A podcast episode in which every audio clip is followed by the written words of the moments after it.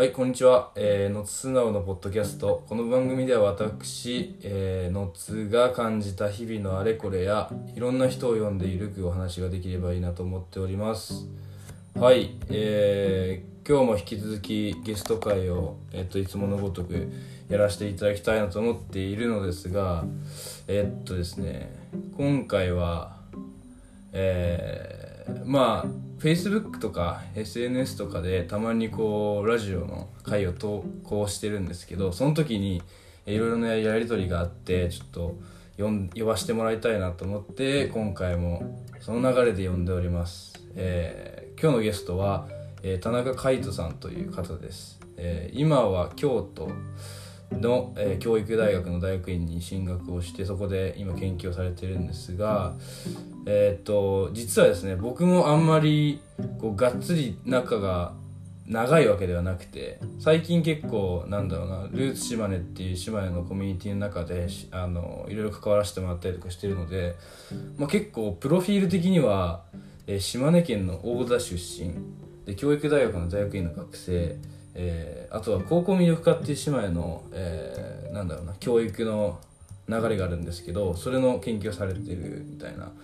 あとは高校生の将来そういったところの、えーキャリアを作りたいみたいな。みたいなぐらいしか実はそんなに知らなくて。なので今日はかなりお互いを知る回というか僕もなんかカイさんを知りたいしカイさんも僕のことを知りに来る回みたいなそんな感じの回になればいいかなと思っております。というふうにまあ長々言ってもしょうがないのでじゃあゲストの方に来てもらいます。カイさんお願いします。お願いしまよろしす。くお願いします。いやー、これついに来たね。来ましたね。楽しみ。めっちゃ楽しみにしてた1週間一週間のもうほんと活力だった、この瞬間が。最高っすね。いや毎回ねあの最初の方にちょ自己紹介をしてもらってるんですよ、うんうんうんうん。カイツさんってどんな方ですか？かなり荒いえーっ質問、と、まあ今、京都教育大学の大学院2年、えーうん学校教育専修の、えー田中海人です。で、修士論文は今、素直が言ってもらったように、離島とか中山間地域の高校のあり方みたいなことを研究していて、うん。実践連で言うと島根県をこう中心としたう高校魅力化プロジェクトって言われるものだったりとか、うん。そこで活躍してる高校魅力化コーディネーターについて研究しています。で出身は、えっと、今言ってもらったように島根県大田市だけどうん。幼稚園まで松江生まれ。だからまあ素直と同郷っちゃ同郷なのかえな。ー。で小学校は兵庫県の尼崎市で卒業してるっていう感じですね。そうなん知ってただっけこれ？え知らない知らい。ない。えマジか。兵庫だったんだ小学校。えっとね、すげえ転々としてえて、ー、そうなんだ順番に言うと、まず松江で生まれます。うんうん松江の袖市ってわかる？うんそ袖市。それあの、袖。ええっとね、何それ？確か漁業の漁。漁業の漁。あれ？違う？漁業の漁に、うん。あれ、師匠の師じゃないっけ？あれ違うっけ？えそんな詩あるの？そんな詩ある？え、なんだっけ？バッティングセンターわかる？バッティングセンターわかりますよ。あのえ新宿のドームだっけ？あホームランドームの方ね。はいはいはい。そう、あそこの近くにアリオンあるのわかる？ありもわかるわかるわかる。あそこらへん。えー、そうなんだ。あれ、超ローカルトーク続けるけど、あの、幼稚園は、育英幼稚園ってわかる？あなんか聞いたことありますよ。あの、CM でなんか、ライオン号みたいな、うんうんうんなんかそんなのが流れあったあった。流れてる。そうそうそうそう。あそうなんだえなんか俺も全然松江市民なら知らない地名が そんなとこごめん、漢字間違ったらごめん。えーそうそうそうそう。そっか。そこから兵そこを、そう、幼稚園の年中うんくらいまで行ってう、ん。で、年中の途中に大田に引っ越して、うんうんで、を、まあ、小幼稚園卒業して小学校入学して、うん。うん小2ぐらいに家を建てるよね、大田市。に。ああ家族の家が建つ。そうそうそうそうそうそう。そう。けど、小3の時に、うん。また転勤になって、そこでずっと生活していくって感じで建てたんじゃないんだ。あ、なんか一応、うん。その、父親親父の実家、はい。だからおじいちゃん家が大田にあって。はいはいはいはい。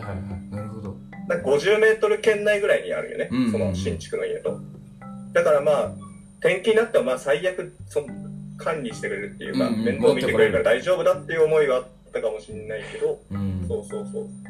それで新築で1年経つか経たないかぐらい。もうそれぐらいしか住んでないのに兵庫県の尼崎市行って、まあ、ちょっとファンキーというか愉快な人たちと一緒に小学校卒業したい 尼崎ってねなんかすごいチャキチャキしたザ大阪大阪じゃないけどさなんかこう関西なイメージがありますよね。へ有名どこで言うだからダウンタウンだよえね。ねねそんダな感じ。ウンタウンの故郷。そうだそうだ。いややっぱり関西多分。関西と関西みたいな感じなんですか？ど関西だった。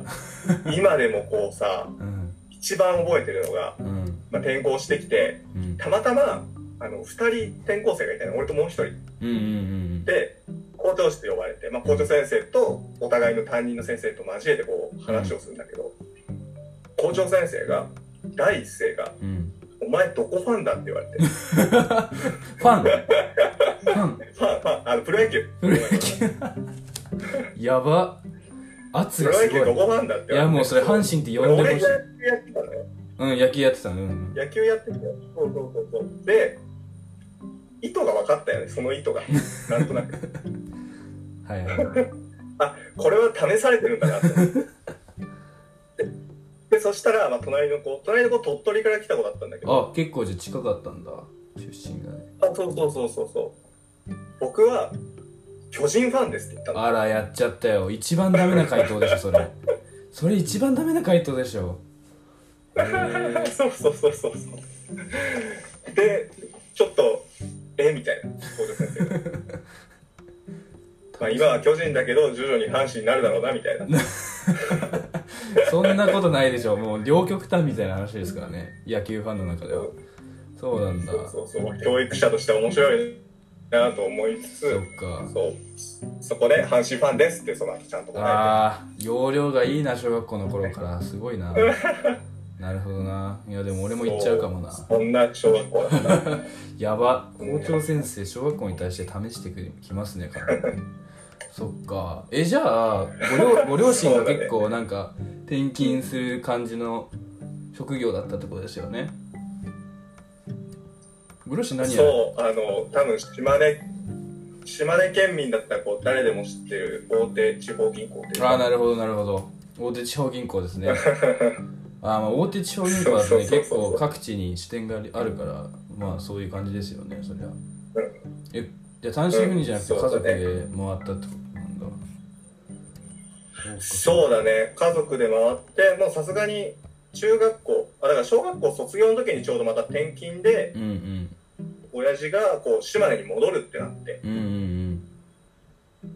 で中学校からはその新築っていうか建てた家に戻ってで親父だけ単身赴任みたいな。どっかどっか。え高校はし高校は島根？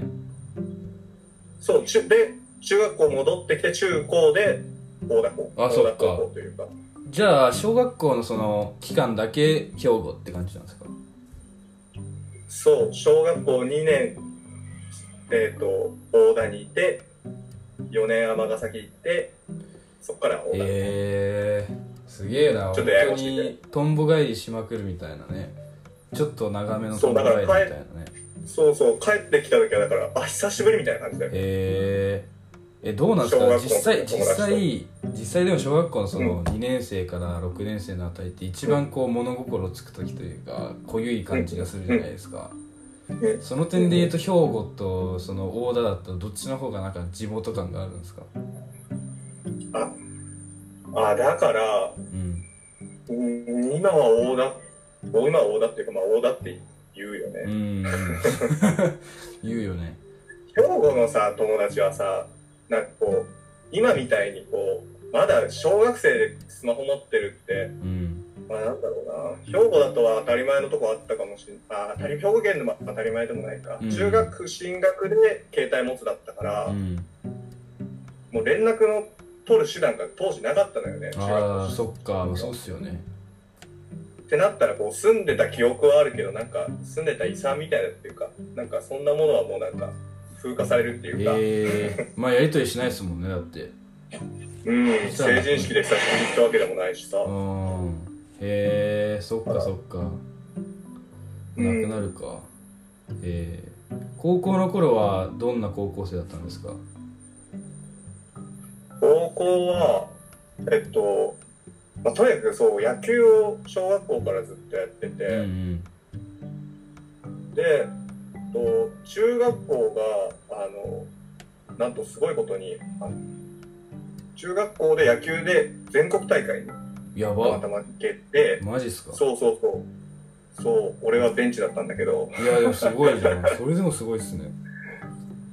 うん中国地区の代表として3校ぐらいが全国大会行けてみたいななんか文部科学大臣だったらカルチャラや入みたいなのばがあってうん。そうそんなんがあったから高校でもまあ当然野球やるっていうか、うんうんまあ高校こそレギュラー目指して頑張るみたいなんでうん。うんめちゃくちゃ高校1年生の時頑張ってたけど、うん。腰の怪我をしてうん。全治1年。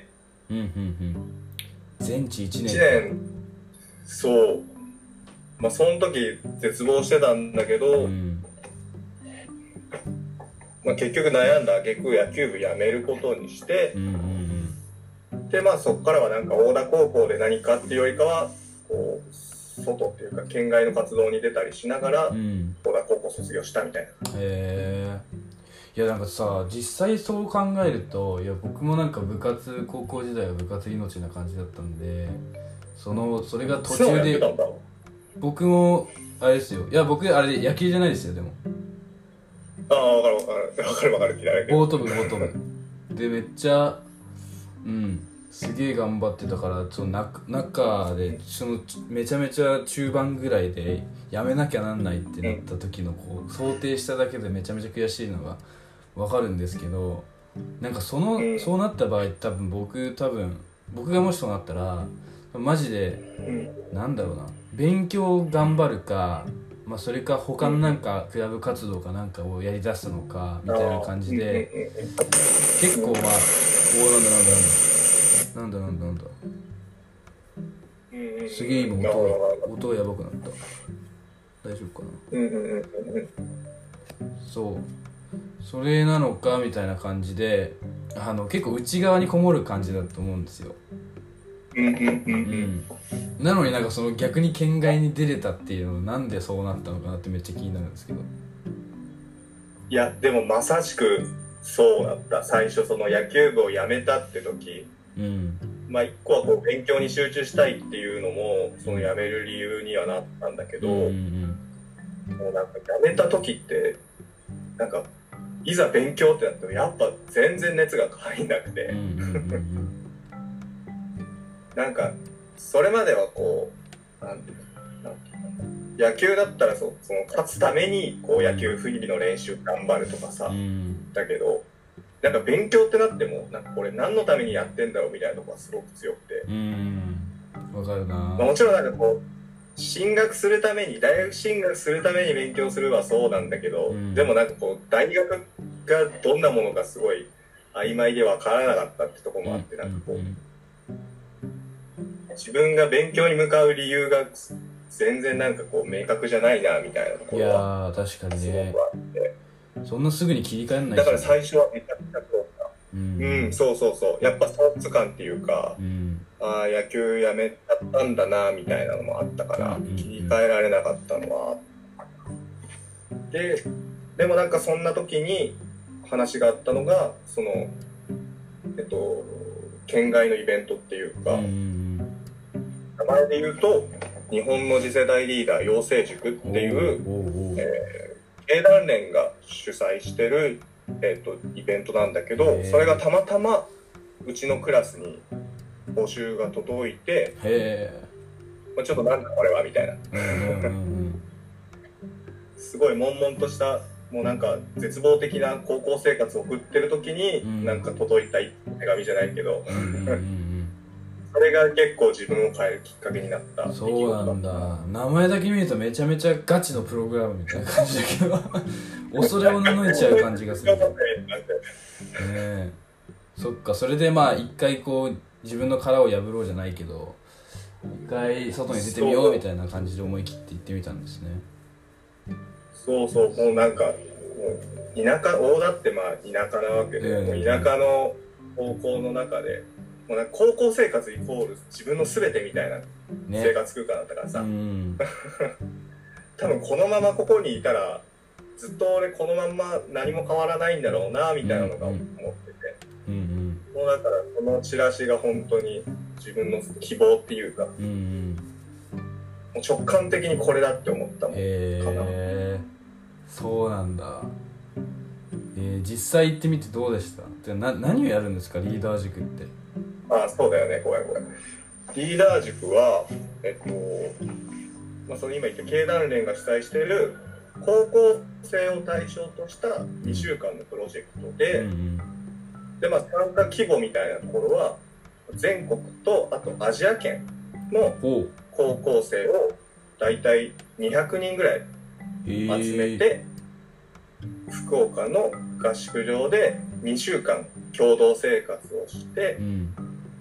でコンテンツとしてはこう世界で活躍する講師の人うん。を呼んできてその講義を聞いてうん。で聞いた内容を含めて高校生でこうディスカッションしたりとかへー。リーダーって何なんだろうねみたいなところをお互いに考え合うっていうのを2週間やるすげえな。そんな感じかな。じゃあ外国の人たちも入ってたってことですか？メンバーにえっとね今は入ってるけど俺らの時そうアジア圏とは言ったもののこうアジア圏の海外の高校にいる日本人ああそういうことか。そうそうそう。すごい複雑今はなもうなんかバリバリそうアジア圏の人とか入ってるんだけど、うんうんうん。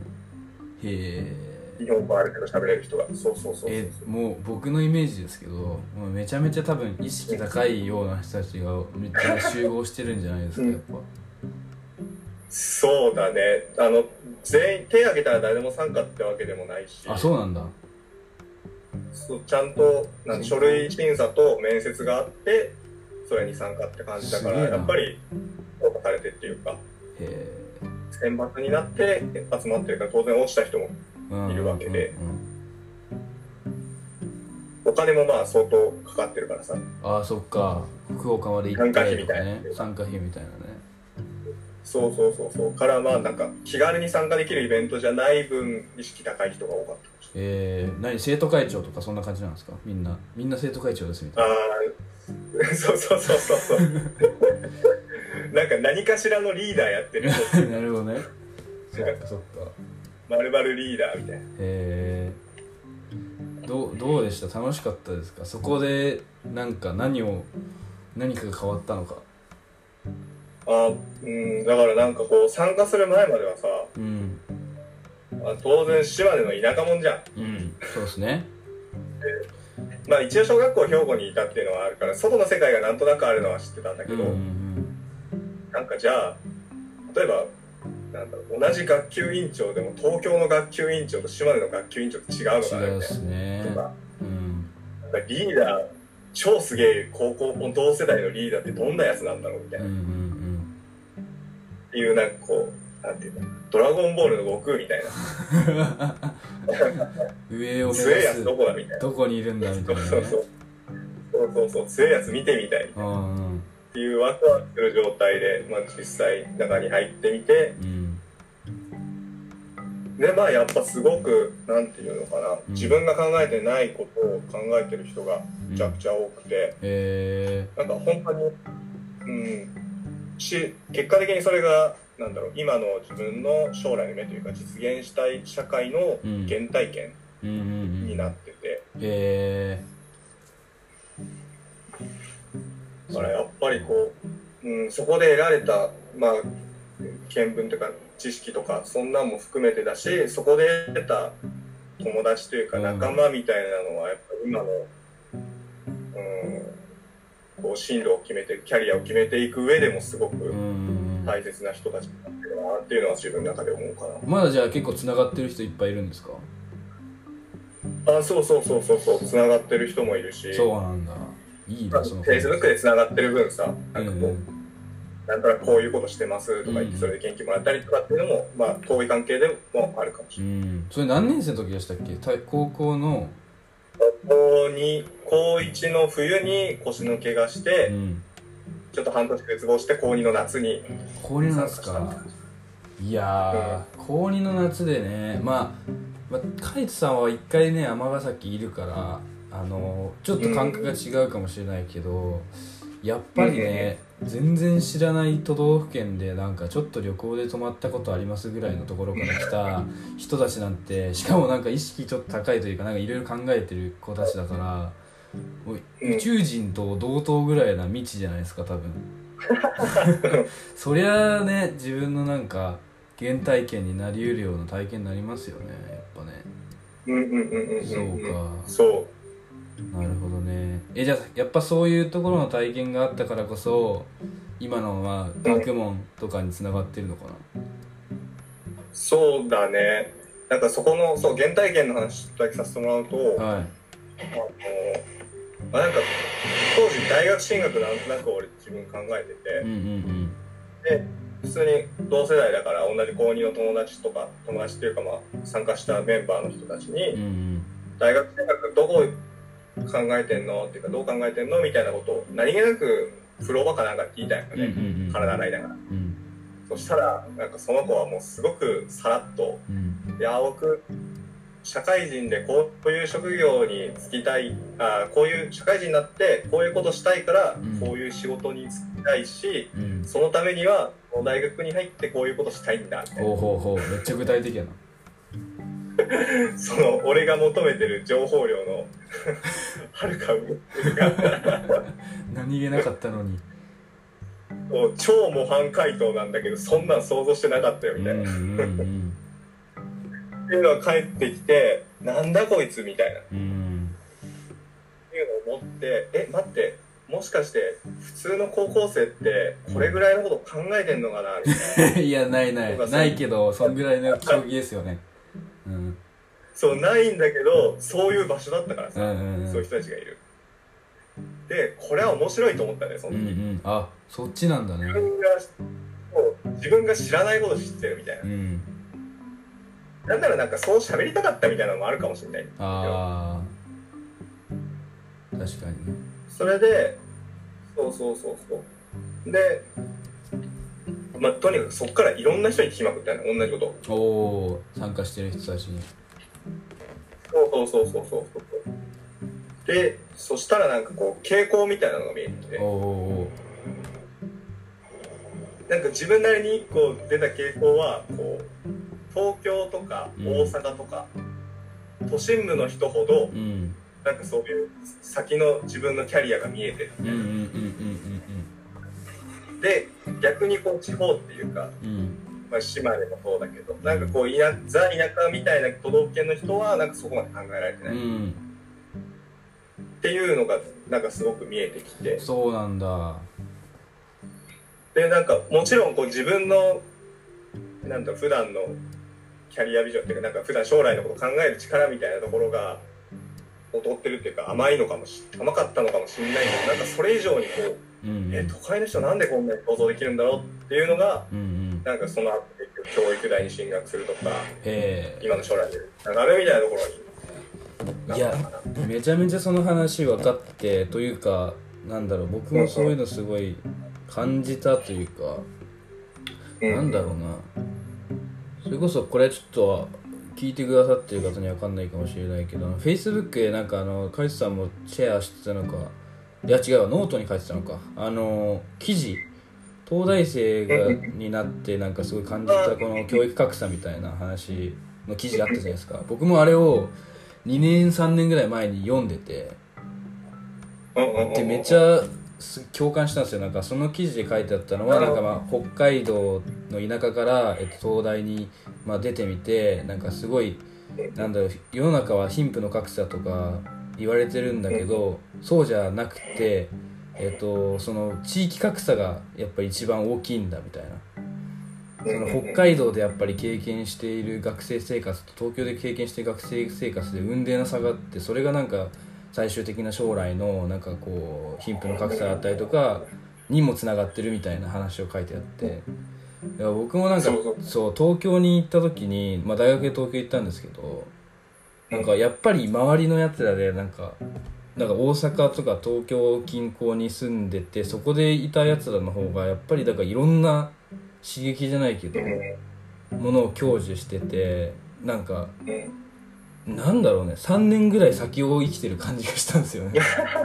マジで、わかるわかるわかる。うん、僕もマジそこは衝撃的でなんかなんとかしたいというか悔しいなっていうのがすごいありましたねそう、うんもうあの記事がすごく、まあ後に大学生になってからあの記事読んだんだけど、うんまあその時初めてなんか自分が思ってたこと言語化できたっていうかう、んねえ。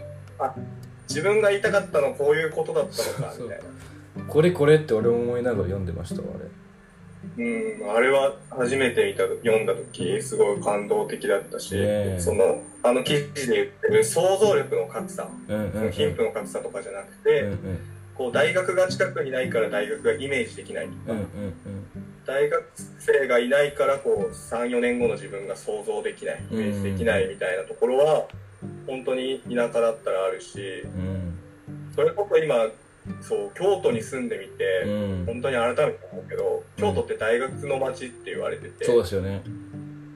そうそうそう。でしかも47都道府県で一番大学進学率が高いんよね。ねえ。そうらしい。高校生の。だからもう、まあ、その理由がなんかもう街に出てるなっていう 作らしてて。ね。しかもあの京都ってなんか一番大学生の数が多いらしいですね。一番多いって。そうそうそうそうそう。大学生数かな。そうそうそうそう、だからもう34歩歩けば大学生いるみたいな、ね。まあ、そうちょっと極端な。キャンパスもあるみたいなそうねそう。そうだから日中に若い人がたくさんいて全然おかしくないっていうか、うんうん。田舎っていうかさ大田とか、ま、大田とかだったらもうえ？みたいな感じだけどさ 若い人いるだけでえっておやばいよな本当に。そうそうそうそうそう。ってなるけども京都とか当たり前だからもうこりゃなんか自然に想像するっていうかさ意識するよなみたいな、いや本当ですよね。うん。そっか。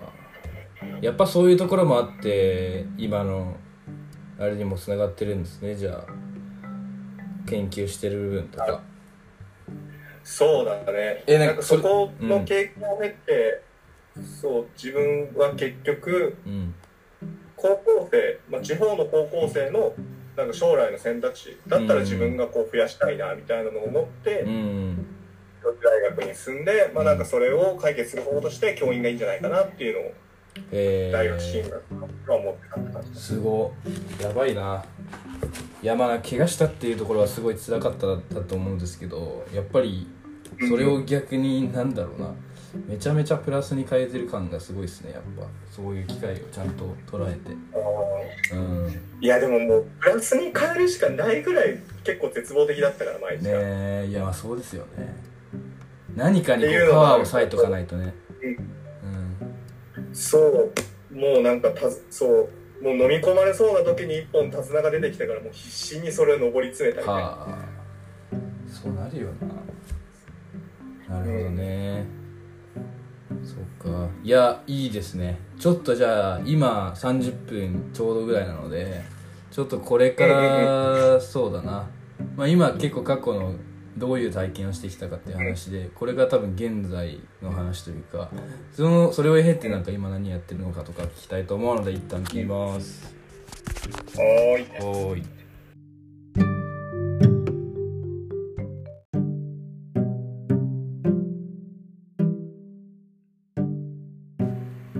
えーじゃあ第2幕ということで先ほどまでは海津さんのどういう高校時代だったのかというところまでお話を聞きましたがねなかなかこういうよねリーダー塾っていうところになんか一つの手綱を見つけて上り詰めてでそういう高校生のまあ自分が体験した通りのその想像力の格差みたいなところをやっぱりちょっと埋めたいとか、まあ、選択肢を増やしたいって思ってそこでななんでその教員とかを選んだんですか？まあいろいろ多分他にもあるじゃないですか。選択肢としては。ああでもそれこそまあ今になって思うけどうん。そっから考える自分自身も想像力かけてたなってちょっと思って。うん。やっぱなんかこう高校生の進路というかうん。選択肢増やしたいってなったらもう一番手っ取り早いの教員じゃん。まあ確かに まあ公務員とかさ、うん。まあ、起業するとかっていう選択肢はあるかもしれないけどさ。うん。まあでもなんかさすがにそこまで考えられる頭もなかったし、うん。まあなんとなく教員っていうのはすごく小あのなんていうのちっちゃい頃から憧れてたから。うんうん。でなんか考えてた中にその命題というかうんうん。すげえしっくりくるものがたまたま見つかったからあもうじゃあこれ教員で実現すればいいや。うん。うんって思ったかな。まあ一番近いですからね生徒にね。それは確かにそう。うんそうだね。えうんうんうん。えでえっとその大学はじゃあ結構教員養成をするような大学に行ったみたいな感じなんですか？そうだね。もうだから教員やるってそこでもう本当に選択肢増やすみたいなところがうん結構自分で本当にやりたいことだったから教育大にはとりあえず入ろうと思ってて、まあ、一応もう一個の軸としてまあ、そういう進路増やすとかっていう話をしてるから、うん。なんかこう数学とか国語とかを学びたいわけじゃないんだなみたいな。うんうんうんうん。そうですよね。なんとなく思ってて、うん。そうそうそうそう。でじゃあそうなった時にそれじゃない学部うん。まあ、教育大学って教育大学教育学部例えば数学科とか、うんうんえーと国語科みたいなのあるんだけどそれと同じ枠組みでこう学校教育とかさ、まあ、だから教育学っていう分野があって。う。んそうなんだ。そう教、まあ、ざっくり言うと教育とは何だろうみたいな。へえ。っていうのがあってなんかそれっぽいしてるところがなんか教育大学のところにもの中にも何校かあるぞみたいな。うんうんうんでまあなんかそれを上から見ていくと学芸大とうん。うんうち、えー京都教育大、うんうん。うんえーと奈良教育だったかな？があってなんかそこからこうどこを選ぼうみたいな。えー、学芸大にもあるんだね。そうそうそう。学芸大結構いろんな学部があったイメージがある。障害学習とかさ。うんうんうん。そうですよね。だから先生系結構強いイメージがありますわ学芸はそうだね。教育大だったら偏差値で言ったら多分一番高いところねが学芸大だから、そっか。あそうなんえそれって例えば国語科とかっていう人はもう国語の先生になるみたいなイメージじゃないですか。うんうんうんうん。そのその今カイスさんが言ってるところはなんかどういうへどういうなんかキャリアのイメージじゃないけど。だよね。うん。そうだね。教育大学のことってそうあんまり分かんないよね。いやわかんないわかんないえっと一応俺がいたその学部の時に行った教育学専攻っていうところはうん。一応小学校養成を主としていて、まあ、ただ教育大学って多分ほとんどそうだと思うんだけど、ううん。普通にこう4年間過ごしてたら、うん。えっと、3つぐらい免許取れるよね。ほうほう普通に過ごしてたら3つ免許取れるって面白いな普通に普通に模範的模範的っていうかもうなんか普通にすごい 普通に過ごしてたら。うん。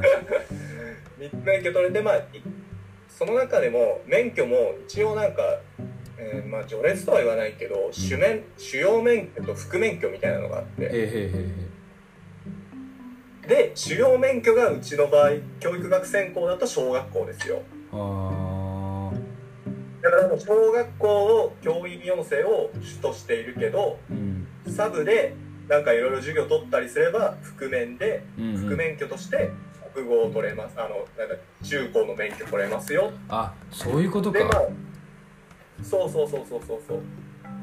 セセットあみたいな。だからそうそうそうそうそうそうそう。え小中高の免許は多分教育大学です。4年間普通に過ごせば取れるみたいなイメージ。ー、え3つも取ろうと思えば取れるってことですか？その小中高全部取ろうと。全然。全然いけ取れる。んだへえ。いや俺のイメージなんか結構全然なんかそのなんだろうな。やることも違うし。その対象のだってね年齢層が全く違うわけだから結構そんな同時に取れるもんじゃないのかなと思ってたけど。取れるんだなんか多分そもそもの教育大学のやってることの位置づけかもしれないけどうんうんどっちかというとこう教え方を学ぶっていうよりかはうん。うんなんか教える内容を学ぶだったりとかその学問について学ぶはいはいはい。っていうところだから別になんていうか小学校で学んだことも別に中高で生きたりするし、うんうん。その逆もありえるし。っていうのもあるから、じゃあカイトさんは主主うがん、小学校の免許でそうそうそうそう。副がその国語の中学校高校かちょっとどっちかわかんないんですけど国語の免許。あどっちもどっちもどっちもなんだ、うへえ。んそうそうそうそう。そうか。あでなんか今話に出てるその主と副っていうのはあるんだけど、うん。これは別にあのなんていうの免許としてどっちがこう強いとか弱いとかなんかそんなのはない。あそうなんだ。両方同じ効力がそうそうそうそう。素直がなんか高校の時教えてもらった先生国語の先生はもしかしたら主要免許は小学校だったかもしれない。ああそっかそっかそういう場合もあるんだ。もうあるからそうそう。覆面で先生になる人もたくさんいるし。うんうんうん。面白いな。全然そういうの知らなかったからな。し一応免許もなんていうのし小学校一種二種とかあるからさ。一種二種あそこはなんかこう序列化されててうんうんだから一種がなんていうの？ちゃんと正式に全ての単位を修了した人が得られる免許で、二種はなんかもうちょっとお手軽に、えー、と獲得できる免許みたい非常勤みたいな感じで関わるイメージですか？なあそうそうそうそうそうそれぐらいのイメージ。そうなんだ。へでえ大学院行けばそれが先週に上がったりするし。そっかあだから運転免許みたいな感じ。ゴールシルバーみたいなえ学部生時代何やってたんですか？結構もう普通にそのままやっぱ教員の勉強をがっつりやってたみたいああでなうん。学部時代は結構教育大学に行ったことにちょっと悩んだ時があって。あそうなんだ。そんだけ確信持っていったのに。そう。そうなんだよ。へえっていうのもなんかさ教育大に入ってさうん。思ったことがあってうんうん。あのあすっげえ当たり前のこと言うんだけど、うんうん。教育大に行ったらなんか教育のことしか学べないなって思って。当たり前だ確かに。そうそう。そう。めちゃめちゃ当たり前なんだけど、うん。何が言いたいかっていうとうん例えばまあ周りもさ教員目指して教育大に行った人が多いわけじゃん。まあそうですねで教員になりたい人ってじゃあいつから教員になりたいかってなるあの思うかっていうと、うんうん。やっぱその素敵な先生に出会ってる。うんうんそれこそ小学校の先生になりたい人って小学校に素敵な先生に出会ってみたいな。っうんうんうん。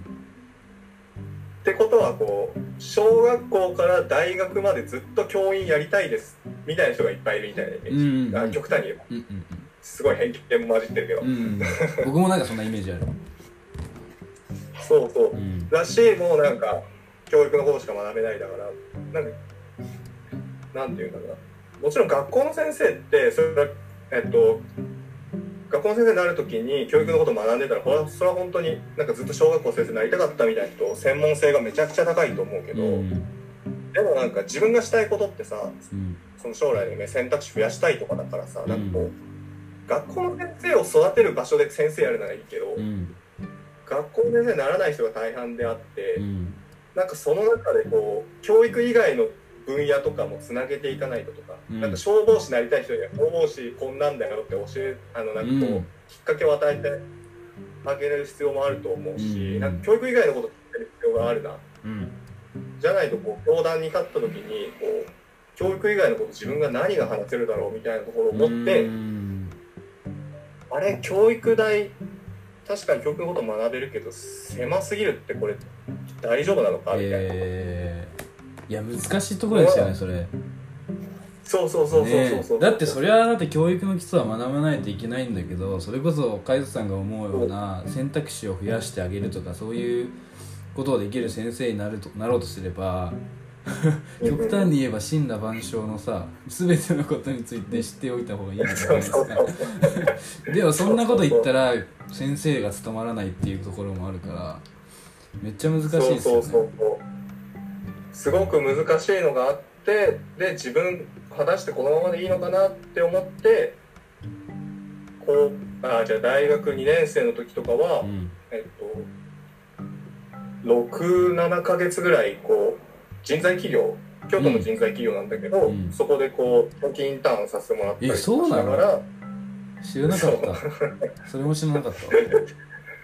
そうだね。へえとかをしてなんかこう教員以外の選択肢ちょっと一回考えてみたいなと思って、うんうんうんでなんか割と、うん、外のやることをやったりとかもちろん教育の中でも京都の教育ばっかっていうかまあなんか教大学の中で学ぶ教育だけじゃ意味ないかなとうん思って、福岡に行ってなんかこう行政と一緒一緒にこう、えー、と地方創生っていうかうん。地方創生かける教育みたいなプログラム一緒にやったりとかをしてたかな。すげえ。じゃあ徐々になんかそのアクティブ外に向かってもアクティブに動いていったみたいな感じなんですね、うんまあなんかそんなに大それたことじゃないけどできる範囲でそれこそ、高校のリーダー塾の友達がそういうの紹介してくれたりとかして、おおー。いいつながってりいう感じかな。そう。え人材会社は普通のまあ普通の人材会社というか転職エージェントとかそんな感じですか？あそうそうそうそうそうそうそうそう、へえまあ一応なんかミッションがあってうん。あのインターン生ってえっとなんだえー、合合説を？うん。新卒向けの合説を開くっていうのがゴールで、へえゴールそれがそうそうそうそうそう。そのためにこう会社からお金もらって自分たちで企業に電話をしてすげえ。アポを取ってこういうことしようとしてるんですけどあの協力してくれませんか？みたいなのを実際に会社に行って説明をお願いしてで結局合説やるみたいなうんうんことやった、うんすごい。俺も島根の中でそんな感じのことやったことありますわ。豪雪みたいえなあれさ電話がもうさめちゃくちゃ緊張いやいややばいっすよね。こううんうんうん。その今のこの企画を売り込むというかねその時めちゃめちゃ緊張しますよね。そうそうそうそうそうそうそうもうなんか話聞いてくれない時とかあるじゃん。いやありますよそりゃ。あうちそういうのやってないんで、うんうんうん。営業電話と分かった瞬間クソ冷たくなるみたいなね。そうそうそうそうそうそうそうそう。そうへえまあある意味そういう経験がやっぱり生徒に伝えられることが多くなるのかああそうそうそう。まあ教員以外の選択肢を自分の中で作ろうと思いつつも、なうん。まあなんかまあその中で教員になったとしても多分この経験って教壇になった時語れたら面白いだろうなうんうんうみたいな、んそっかじゃあその時もまだだから普通の普通の教員というかまあ今日が教える先生になろうみたいなあそう。ってことですよね。そうそうそうそうそう。そうえー、えで学部が終わった時からすぐ卒業したら先生になることもできるんですか？学部卒で先生になることって。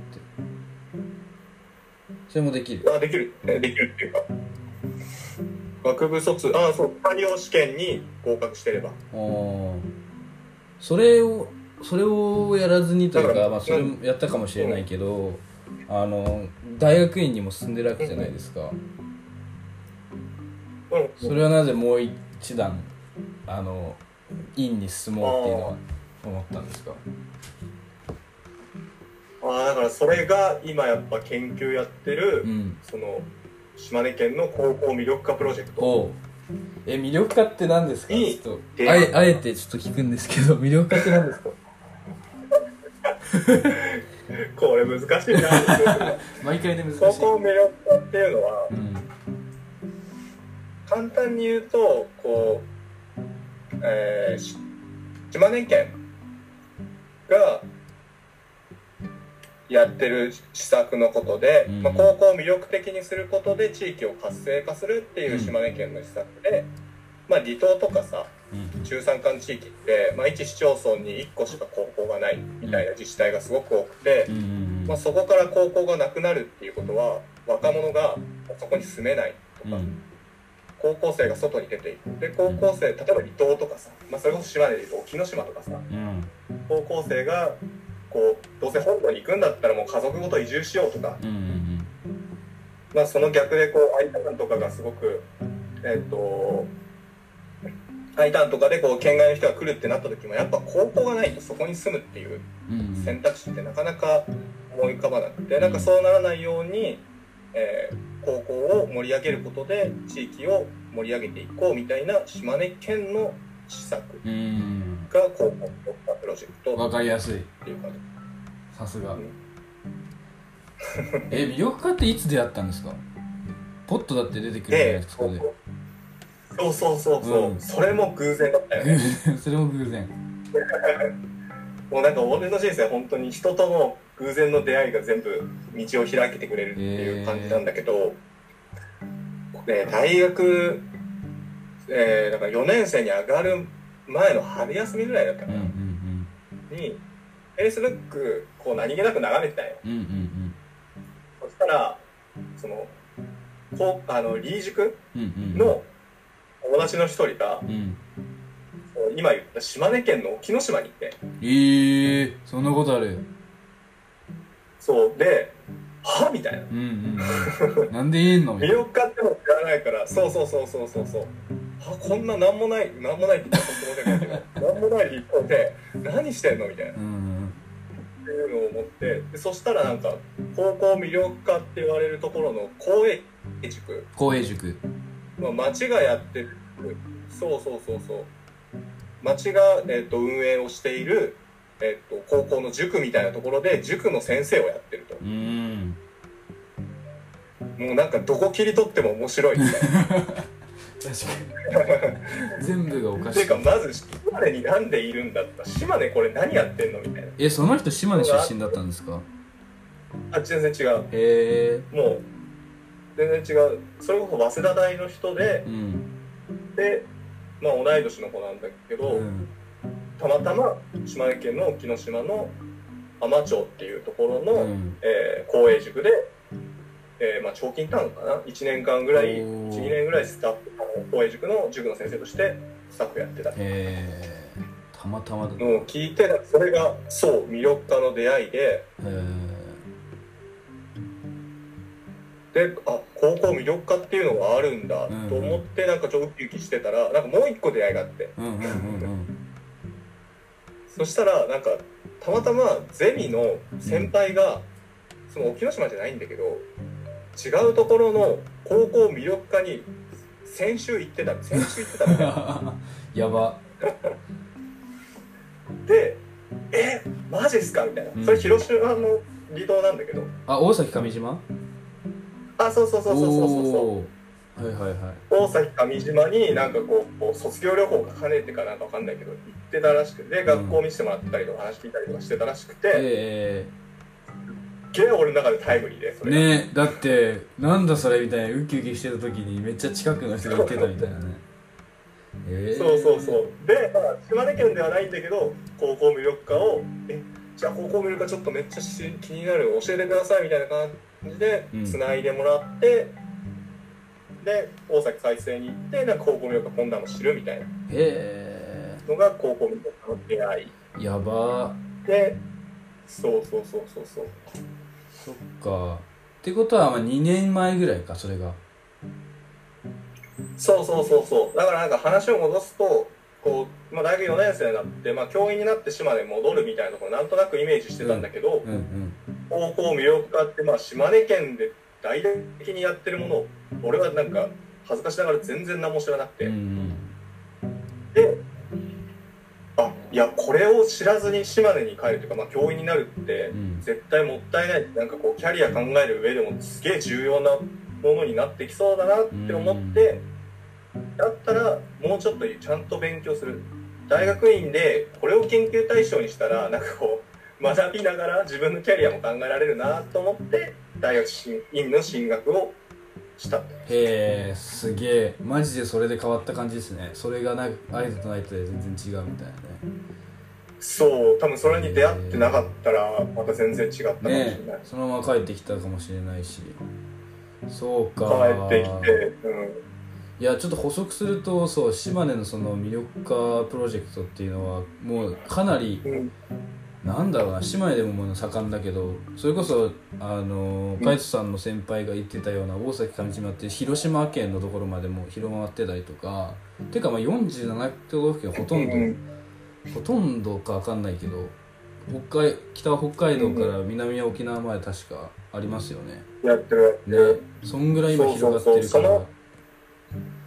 すごいよな。うん。うんそうその発祥が島根県のその今さっき言ってた沖道前高校沖ノ島海士町の沖道前高校っていうところが2008年に最初始めたので、うん。そこからなんか徐々にまあそこが成功したからさ事例として、学校の統廃合から学級数の増加っていうかもうなくなりかけた学校がまさか2クラスになるみたいな、倍増みたいなそうそうそうそう、うんとかまあなんか移住定住の人数が増えたりとかまあなんかこう学校だけじゃなくてし地域全体に影響を与えてるよみたいなのができてそれを島根県がこうすげえなってなってうん。なんかそれを8校に他の8校でもやってみようってやったりとか、でそこからなんか真似してこう北海道がやったり沖縄がやったりとかでうん。全国の離島中山間地域広がっていったんで。ねえすごいよな本当に。面白いですよねそういう意味だと。県がバックアップして。そっか。え実際だからそのな研究の中身っていうのはまあ魅力化のその事例を挙げたりとかそういう感じなんですか？そのどういう内容の研究なんですかね？でそうだね。卒論もその今言った、えっと広島県の大崎海星高校っていう大崎上島にある離島の高校を研究してもらって、ああそうその時にテーマにしたのはその官民共同？ちょっと難しいかもしれないけど。官民。高校官民共同？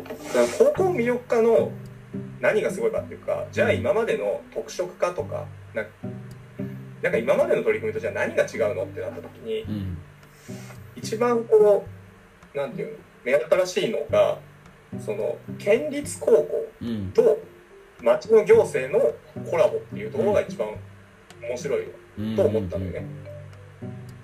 そのどういうことかっていうと県立高校ってさ、まあ、その名の通りその管轄って県にあるわけ、はいはいはい。県の教育が。うんうん。小中はまあ公立だから、えっと、大田だったら大田市がこう、えっと、運営したりとかするんだけど管轄なんだけどその県立高校は県の管轄なのにそれが町の行政町っていう違う管轄とコラボしてる。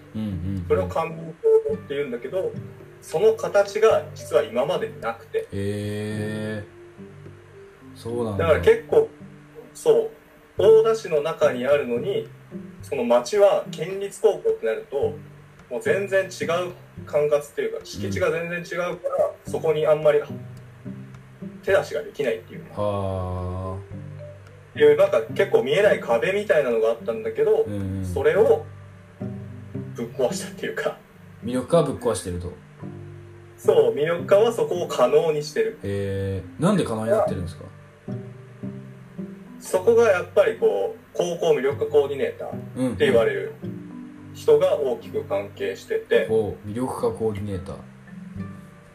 高校魅力コーディネーター、まあ、文字通りコーディネートする人なんだけど、うんうん。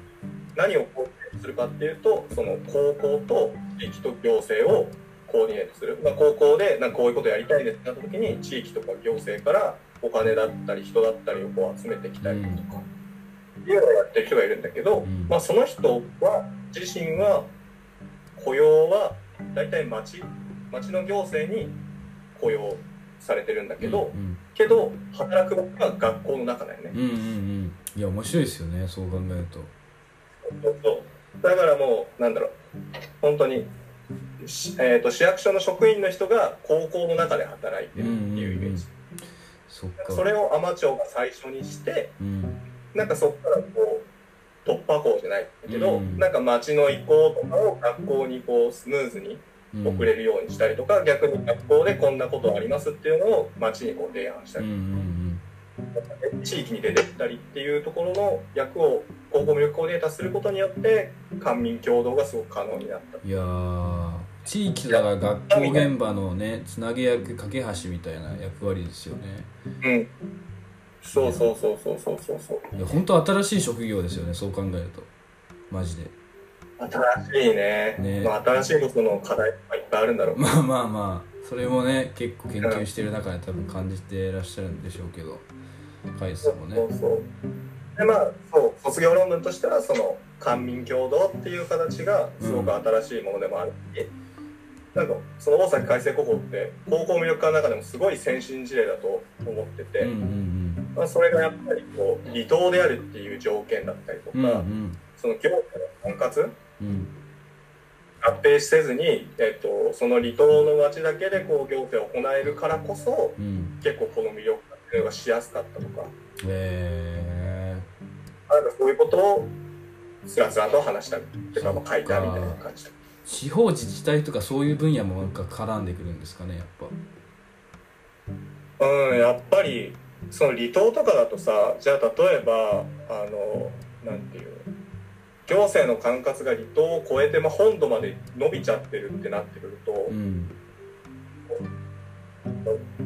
足並みが揃わないっていうか本土と離島でうんうんうん町っていう単位だったとしても。うんやっぱり官民共同で町と県立高校が一進一退で動かないといけないけどうん例えば大田市とかでもさ広いじゃん。雲南とかも松江とかもそうだと思うんだけど。広い広いですね。合併とかもあったもんありましたもんねいっぱいね。そうそうそうそう。だからこう一体感が生まれないし危機感とかも結構差がある。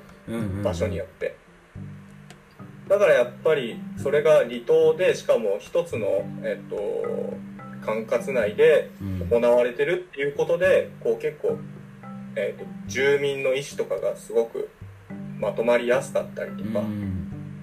同じ方向を向みんなが向いてるっていうのが分かりやすかったりするっていうのもやっぱり関係してるのかなって思ったしいやありますよね。なんかやっぱりエリアが小さければ小さいほどね反映されやすいというか、思いも伝わりやすいし、なんか住民も住民でなんか自分が行ったら変わるんじゃねえかっていうのがやっぱり度合いが高くなる、小さければ小さいほど、うんでそれが離島だったらさらになんかねもう一つの国みたいな感じのイメージですよねみんな。ね。島に住んでた子がなんか言ってたのがすごい面白いなと思ったのがそれこそなんか生活の物資とかアマゾンで買ったものとかがこう島に出入りするわけじゃないですか物資が。それってもうイコールなんかお金の出入りと同じでなんか本当に一つの島が国のような形になって輸出入してるみたいな感覚らしいですよ でそんぐらいだから独立したなんかねなんか考え方というか経済圏もそうだし教育もそうだしみたいなのあるかもしれないですね。確かにね。それ面白いね。ね。国だと思ってますよみたいなこと言ってたよマジでみたいな。独立国家じゃんみたいな。うん言ってたな。うんうん確かにね島とかでねそれこそ新が新しい最新の iPhone とか買ったらねそれだけで文化が発展するみたいな。そう。全然だから導入され国に導入されたみたいなそんなイメージ。そうそうそうそうそうそう。いやそれ面白い研究だな。また卒論え卒論今書き上げ中ですかあだから、えっと、卒論はその学部の時の最後に書あくものでそっか。学部の時にもうもうやってんのか。あそうそうそう。で今修論でそこからもうちょっと範囲を狭めて今度高校無力化コーディネータうんうんーに焦点を当てようと思って今やってる。えー、え論文それどっか検索したら出てきます？前のやってたやつは。あでそれで学部のやつだから。え出てこないから。見してください。ちょっと見見たいなそ本当ちょっとまた後でれえありがとうございます。もし可能であれば。えー。うん。魅力化コーディネーターのやつはもっとなんかミクロな感じでその中にもう少し入り込んだ感じで研究してるってことですか？そうだね。なんか具体的に言うと、うん。あの高校無力化コーディネーター。なんかそもそもの疑問があって、うん。コーディネーターに対して、うんうん。コーディネーターってそのまあ地域学校と地域をコーディネートするみたいな職業だと思うんだけど、うんうん。島根県のコーディネーターになってる人、えっと、2018年調査では13校に30人ぐらいへえ結構いるな。いるんだけど。うん。そうそう。けどその大体7割8割ぐらいが全員 I ターンじゃない、へえ意外すぎる。あ意外だった？いや多分これはいや僕は見てるからまあそうだろうなって思うけど多分リスナーの人から見ると地元のだってその地域とのつなぎ役だったらそれは地元の人がやってるんじゃないって思うからなと思って I ターンっていうのはそれですよね。その島根県が島根県だったら島根県外の出身の人が移住してくるみたいそうそうそう。もう松江から大田みたいな単位じゃなくてもうほんと島根県外から東京からとかなうんうん。来る人がすごいいやで確かにでそうれなんでだそれでうん。そう素直が言ってくれたようにえ待って地域をコーディネートする人が地域の外の人ってそれってどうなのみたいな。っうんうん。ていう矛盾うん。があって、まあ、実際さやっぱ地域そこ I ターンの人がコーディネーターで働くってなったらやっぱ1年ぐらい地域を知るっていうフェーズがどうしても出てくるそうですよね。見ず知らずの場所だったらね。そうそうそうそう。えそれって地域知ってる人がやった方が絶対いいんじゃないの？確かにのがあってでも7割いるっていうことはうん。I ターンへ来てる人たちに何らかのいいことっていうかうんうん。I ターンの人たちしか持てない何かがあるんじゃないのかなうん。みたいなのを思って。じゃあコーディネーターと出身ってどんな関係があるんだろうっていうことで例えば I ターンとか J ターンとかうん。U ターンとかうん。の人たちによって実際にコーディネーターでできることとか、うん。課題とかが変わってくるのかなっていうのを明らかにしたいなみたいな。へえ。面白い。それ確かにうんなんか客観的に考えたら疑問ですよね。確かに。そうそうそうそうそう。今はそれを探求中って感じですか？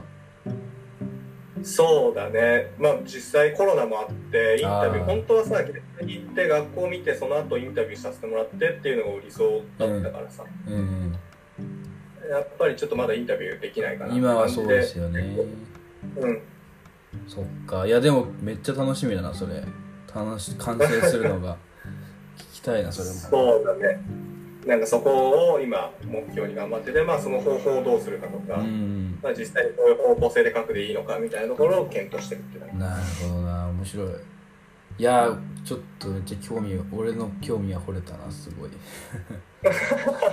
いやありがとうございます。ちょっとな結構今までは過去現在みたいな話をできたと思うんですが、最後ちょっとどんなそれこそねそういった研究をしてどんな未来を考えてるのかみたいなのをちょっと聞きたいなって思ってるんですけど、うん。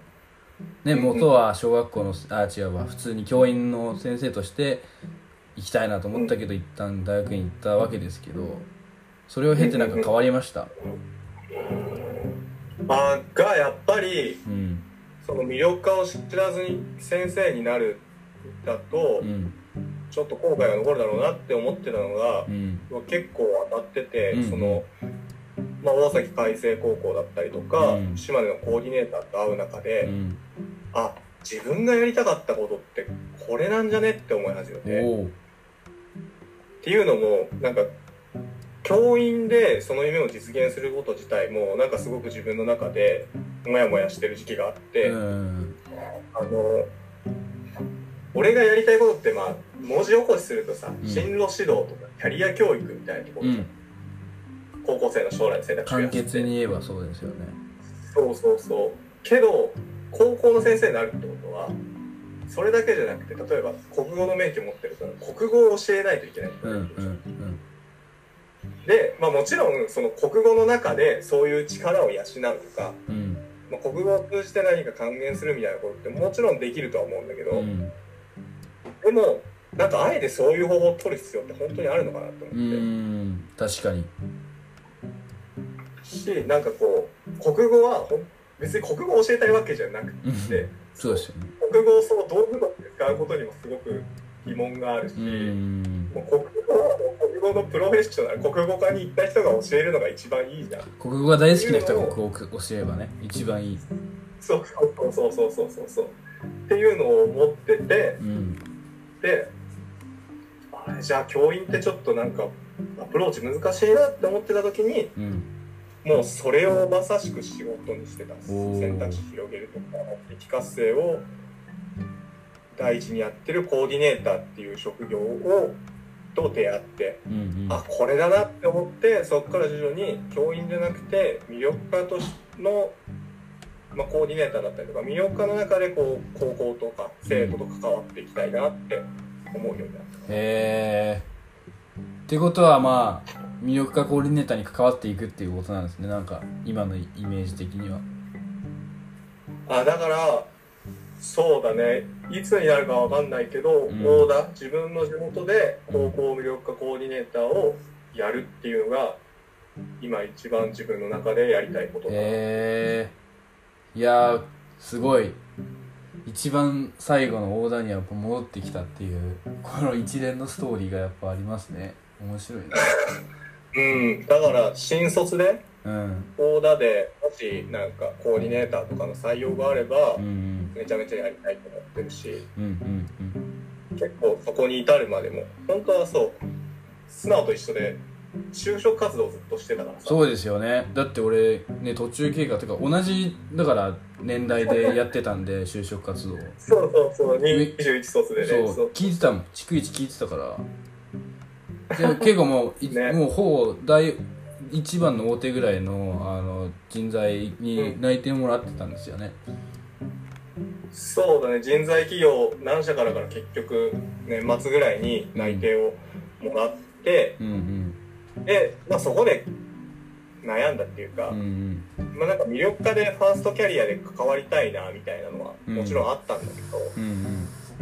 でも企業から、えーでも魅力家最初じゃなくてやっぱりなんかこう東京とか、うん。それこそこの前タクトがラジオで言ってたことも一緒かもしれないけど、はいはいはい。はい東京で成長して戻ってきて島根でこうそれを還元するみたいなことの方がセオリーっていうか、理想なのかなって思って悩んでてでもそれ悩むのって、うん結局企業から内定もらってからじゃないと悩めないよなと思ってうんうん。就活始めて、うんうん。で内定もらって天秤かけた結果うんいやいや俺はファーストキャリアで島根ないし大田に関わりたいなって思ったなるほどな。いや確かにね一番最初から地元に戻るってかなりの勇気が逆に必要だっていうのはなんかね周りの人たちのなんか選択を見ても思うなっていうのがありますね。えなんかそこはなんかそこはなんでそれこそまあ内定をもらってそっちも進めるってなってそこがやめたっていうのはなんかその違いというか決め手みたいな何何だったんですか？はあー一番大きな理由は、うん。あそれこそこのラジオに出てた石倉桃子の受け入れもあるんだけど。石倉桃子。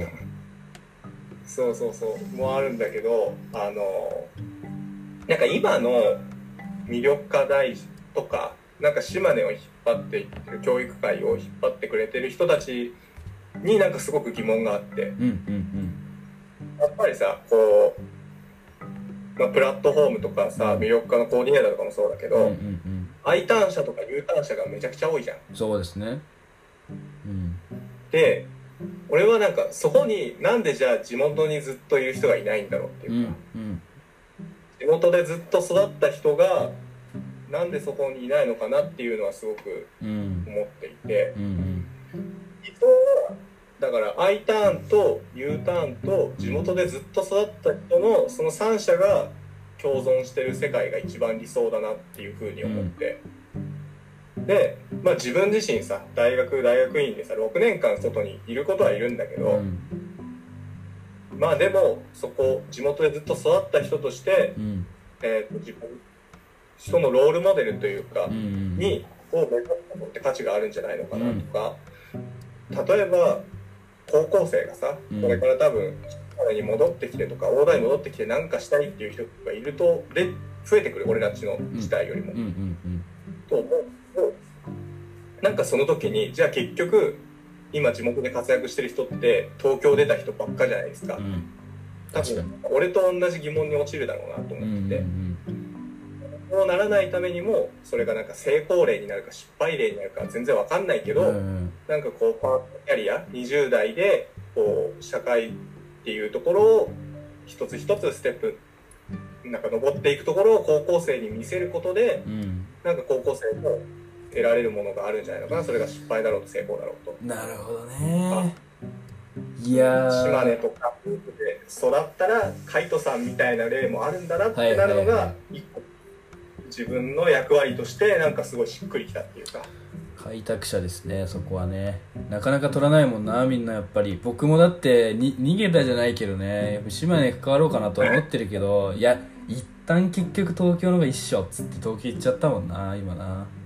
すごい勇気だと思うしね、まあもうん。そうなんかあまり安さとしてやっぱ教育っていうところも教育関係っていうのもあるからさやっぱうんうん。起業するとかさこう町おこしするとかそうなってくるとまたなんか全然確かに。地元だと不利なところだと思うけど確かに。教育だからこそっていうのもありあるかもしれないですね今の選択も。そうそうそうそうそうそう。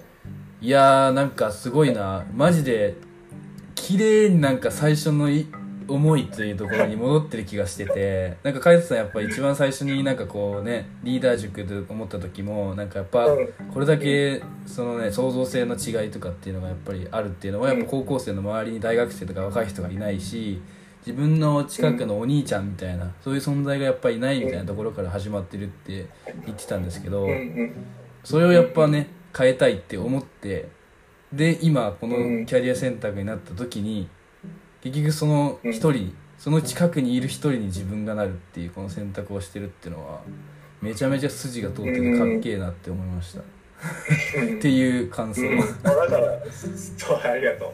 そうだね。だから結局高校の頃から高校生の将来の選択肢を増やしたいっていう思いはずっと変わってなくて、うん。なんかその手段として先生がいいのか企業がいいのか、うんうん。コーディネーターがいいのか美容家がいいのかみたいなところで点々としてるって感じ。なるほどいやーすげえなんか今日だけでいろいろ知れた気がするな。全然まあ一部だと思いますけど。いやいやいやいやいや。ね。ちょっと今度ラーメン、ね。ラーメン食いに行くうん。今度ラーメン食いに行くんで一緒に。ちょっとその時にまたプラスオンでねちょっと今質問したいことが何個か出てきたからそれも聞きたいなと思いながら。今日は結構そんな感じかな。いいところまで行ったのかなと思いますええ。ちょっとじゃあ最後うんうん何かしら一言いただきながら、うんあ逆になんかまだここら辺話しておきたいとかあります？ちょっとだけ。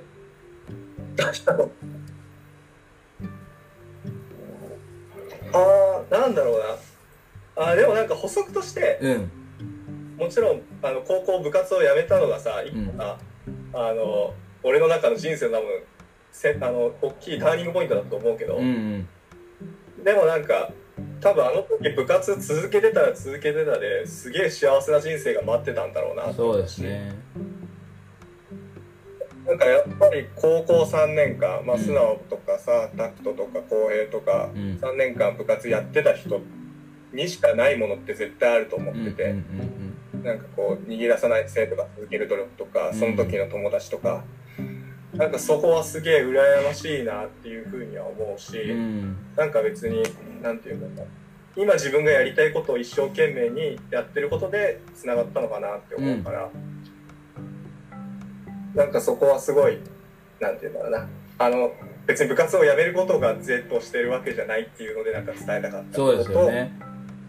正解がどっちが正解とかそういう話じゃなくて。あとはもううん。うん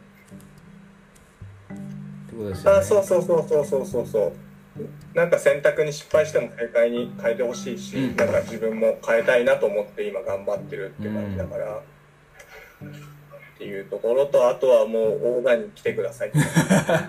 さすがオーダーオーダーラブなんで。いやオーダーめっちゃいいとこだよ本当に。あの温泉もあるしね。そう。俺もこの前行ったけどめちゃめちゃいいとこあなんで。言ってくれたもんね。そうですよ。んんすげえすげえ温泉だったよ。なんか鍾乳洞。そうそう鍾乳洞っつうかなんかやべえやべえ温泉だった。全然伝わってねえけど。いや大田観光資源は多いから。ねえ。もうちょっと来てほしい世界遺産もあるし国立公園もあるし。そう世界遺産もある。そうなんだよ。うん。石見銀山ね。そうそうそうそう。岩見銀山いやー面白い。そうそこのオーダーラブの話もしたかったけど、まあ、ね。またおいおい。またおいおいちょっとししてください。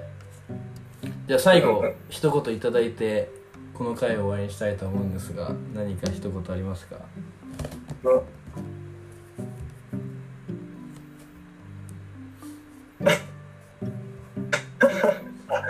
れ 割とそうだな。それがオーダーラブで最後締めなかったけど。うん。そこでもう締めるよってなったあでもなんかいろんなことしたいなって思うし、うんうん。それこそあの今ちっちゃなやつでうん。すごめんごめんごめん。ちっちゃな野望で、うんうん。あのカフェとか本を用いたコミュニティスペース作りたいなってずっと思ってて。へえ。てかもうカフェやりたい。ほうほうほうほ将来カフェ開きたいなって思ってて。ういいな。なんかけどそこのそうそうそう。カフェ行くのめっちゃ好きだよね。俺も好きですとか本読むの好きで、うん。図書館司書の免許も一応持ってるから。あそうなんだ。多彩だな。そうそうそう。だからカフェとか開きたい。おお いやいやいやそうねカフェ開きたいしコワーキングスペースとかも作りたいなって思ってるからなんかそこのやりたいことのなんか実現する方法を教えてくれる人すごい大募集ーおーいやちょっとじゃあカフェまたはコワーキングスペースやったりとかやりたいっていう人ちょっとカイトさんにまた連絡してみてください。ラジオのあの説明欄にもし可能であればカイトさんの SNS の URL を貼っておくので可能であれば。全然全然大丈そこから連絡してみてく夫あださい。とあれだ。浩平が最後に言ってたやつ。うんうん浩平がこの前のラジオで最後に言ってた学校を作るやりたい。わーね。これ学校作るってねマジでねこれまであのラジオに出てもらった島根勢ねなんかみんな共通して持ってるからもしかしたらマジで学校を作ることになるかもしれないんで、皆さん注目しててください 楽しみだね。やろやりましょう。う教員として働く。いやーが最強の教員だろう。そう考えたら。よしじゃあ。そんな感じです。はいありがとうございましたそんな感じでこれを締めたいと思います、今日はありがとうございました。いやいやいやいや